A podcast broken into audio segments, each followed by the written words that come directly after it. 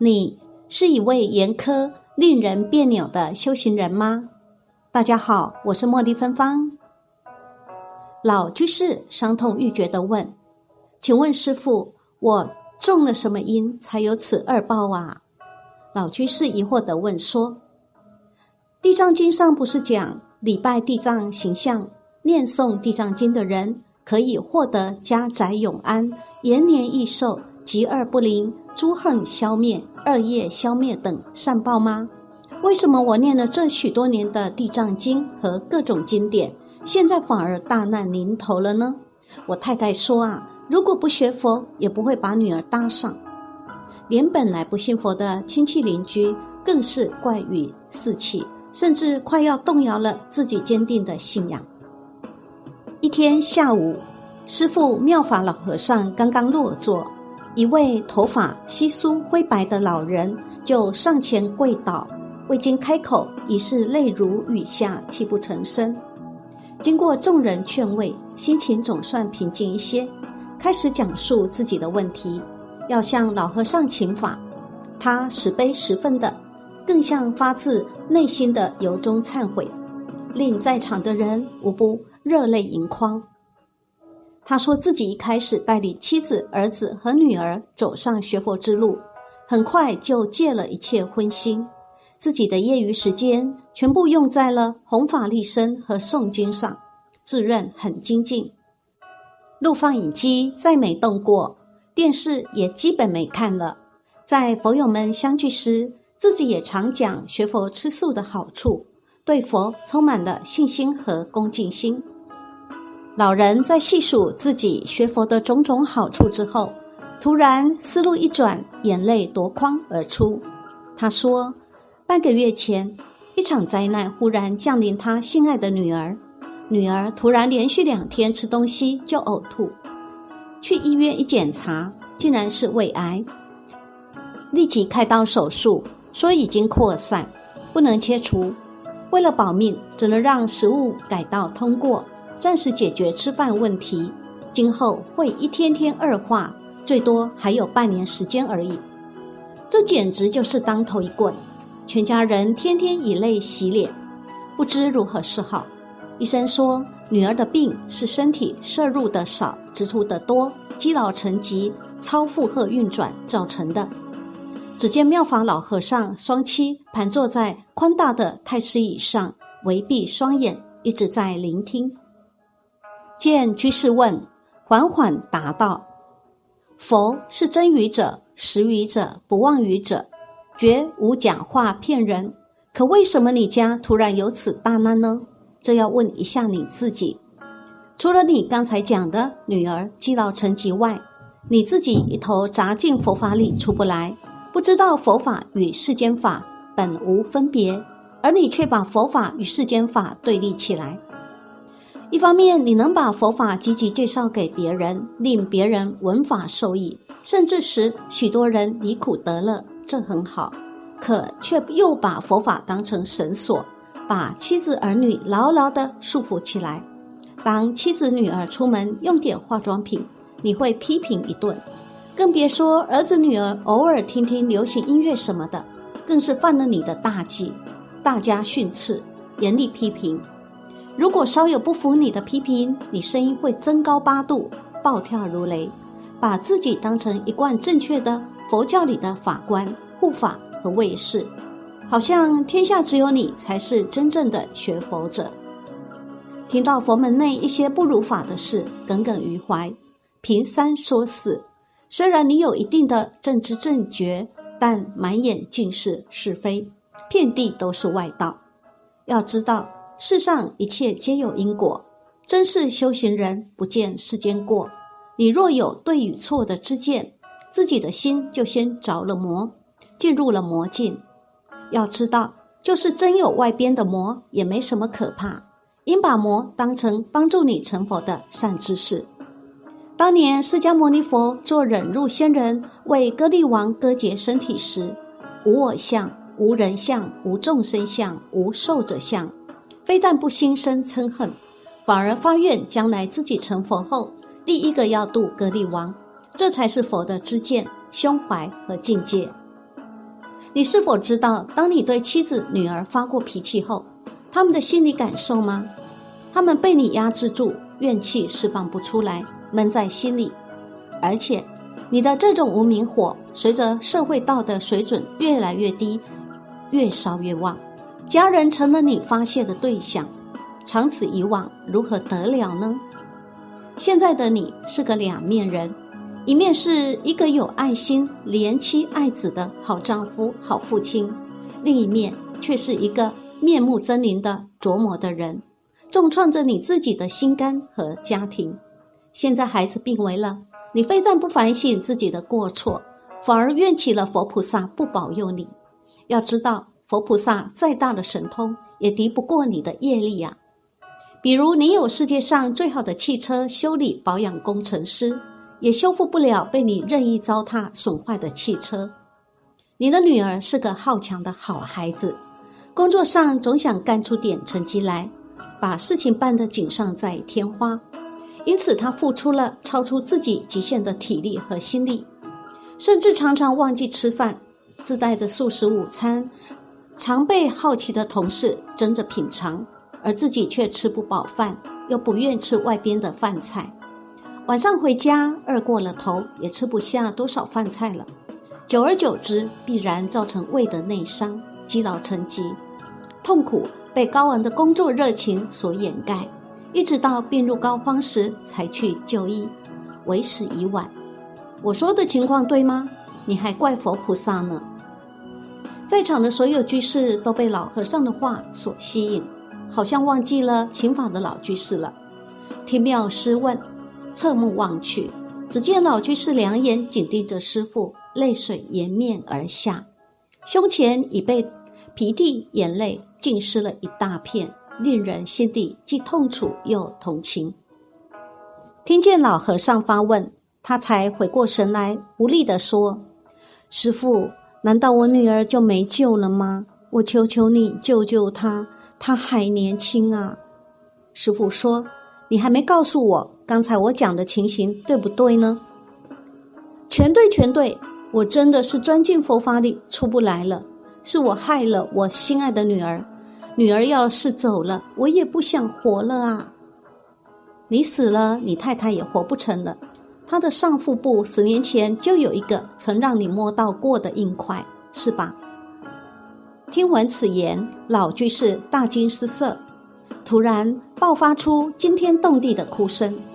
我有生以来第一次听到一位年近花甲的老人发出这种撼人心灵的悲痛，震得我耳底嗡嗡作响。只见他双膝猛地跪倒在地，用双手击打自己的头部，被旁边的居士紧紧抓住了他的双拳。他无比悲痛地说：“观世音菩萨呀，我愿下无间地狱，永结永世不再出离，以换取女儿的生命。”观世音菩萨，是我对不起我贤惠的妻子。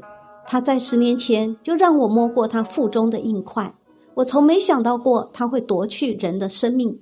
我真的愚痴啊！自认为一贯正确，曾不止一次的说过，管我的人还没生下来呢。我太狂妄自大了，自己着了魔，果报还自受啊！嗯嗯嗯嗯，我还以为自己是个好丈夫、好父亲。原来是个害人的魔鬼啊！我的太太三十年来一直是夫唱妇随的贤妻良母。我要学佛，她跟着；我要吃素，尽管他心里不愿意，也跟着我吃了这么多年。后来我提出要分居、断淫欲，而且说分就分，从未想过别人的情感。他也是个有七情六欲的人啊！我还一直以为自己很精进呢，现在我才知道。这哪里是在学佛啊！我简直是个给别人制造痛苦的魔鬼，只顾自己，自私自利。我白活五六十年了啦！我以前只听过婆婆妈妈们边哭边叨念，今天却生平第一次听到一位六十岁的自命不凡的大男人边哭边忏悔。如果不是真心的忏悔，怎么会这么不顾及颜面呢？此时，师傅端坐在那里，微闭着双目，一动不动。我心里忽地冒出疑问：这么感人的场面，师傅怎么会无动于衷呢？是在打坐，还是早已看破？忽然，师傅开口了，仍然不抬眼皮，虽然声音不大，却立即止住了哭声和抽泣。我没有说你女儿一定会死啊，你怎么不问一下求生的方法呢？啊！客厅的空气凝结了，鸦雀无声。忽然，琴法的老居士突然像被打醒一般，跪倒在师傅脚下，一个接一个的磕起了响头。在场的人全都跪了下来。师傅仍然平静而缓慢地说：“佛法是妙法，一切唯心造。心能令你堕地狱，心能令你成佛，心能令你患病死亡，心也能令你化解寒冰，转危为安。大悲咒是万能的良药，能治八万四千种疾病，但需要真诚的忏悔做药引子。”你的女儿假如真的好了，你是不是还要接着发脾气呢？绝不，绝不发脾气了。我要重新做人。对，要想成佛，先要学会做人。佛对一切众生都慈悲，佛是大觉者，有无上的智慧和神通。可他从不向任何人发脾气、训斥人。佛讲的法是让你明理的，明白道理后。在日常生活工作当中去实践佛法，这叫明理即事。我们天天都会遇到许多不能预料的事，因为你以明理，就是你懂得佛法，所以你就不会被境所转，而会如法的解决处理事情，也就是明理即事。发脾气是修行人的大忌，火烧功德林不是妄说。如果不改掉这个坏脾气，无论一天念多少部经，讲多少次法，度多少人学佛，你自己都出不了三界。发脾气本身就是无明的表现，无明就是不明白，你自己都不明白佛法，怎么可能很圆满的度人呢？在当今的年代，不论男孩女孩，只要有了政治正见，能够守五戒、修十善，甚至能够吃长斋，已非常难能可贵了。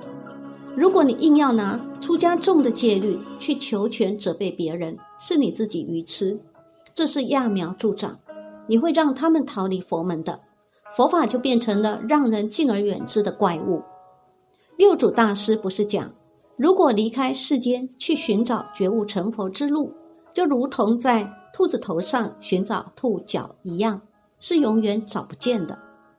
女孩出门化点淡妆。穿件漂亮的衣服，或者年轻人在一起听听流行歌曲，只要内容是健康的，都是有益的。不一定非要二十四小时念佛号才是精进。能够知佛法，约束规范自己的言行，就是念佛啊。生活在世间，面对生活中的形形色色，明理即是有折法眼，无所住而生其心。每天晚上临睡前安排上四十分钟左右的时间打坐，念念佛号或诵诵咒，即达到了静心、解除一天的疲劳的目的，也算做你每天的晚课了。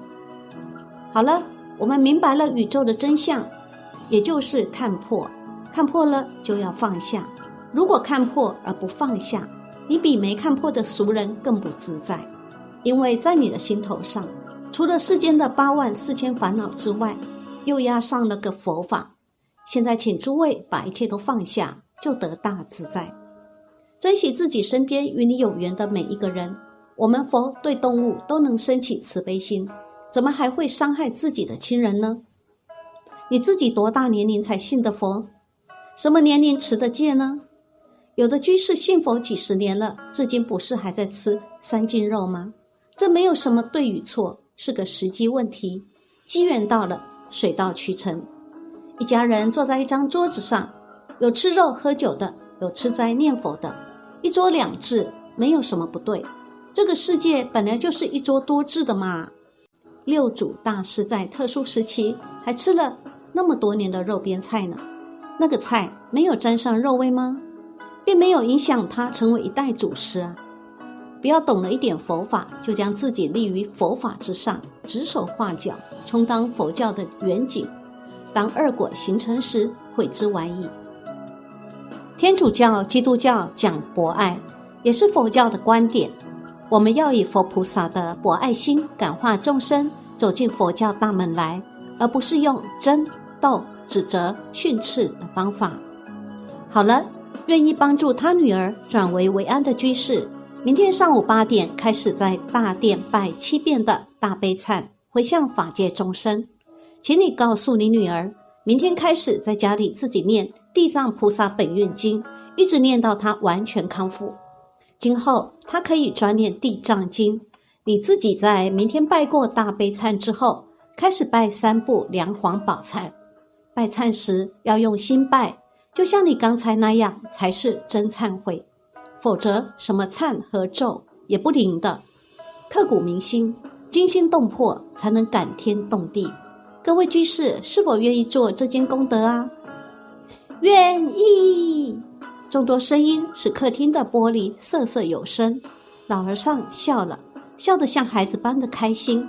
他那布满了年轮的脸庞，如同绽开的夏日莲花，是那样的动人，令人目不暂舍。众居士们都知道，老和尚从不打妄语，只要你照他的话去做，没有不离苦得乐的。临结束前，妙法老和尚。吟寄送一首，令人深思。空即色来，色即空，妙法演绎妙无穷。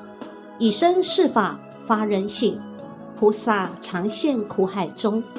若要成佛，先做人，度己度人度众生。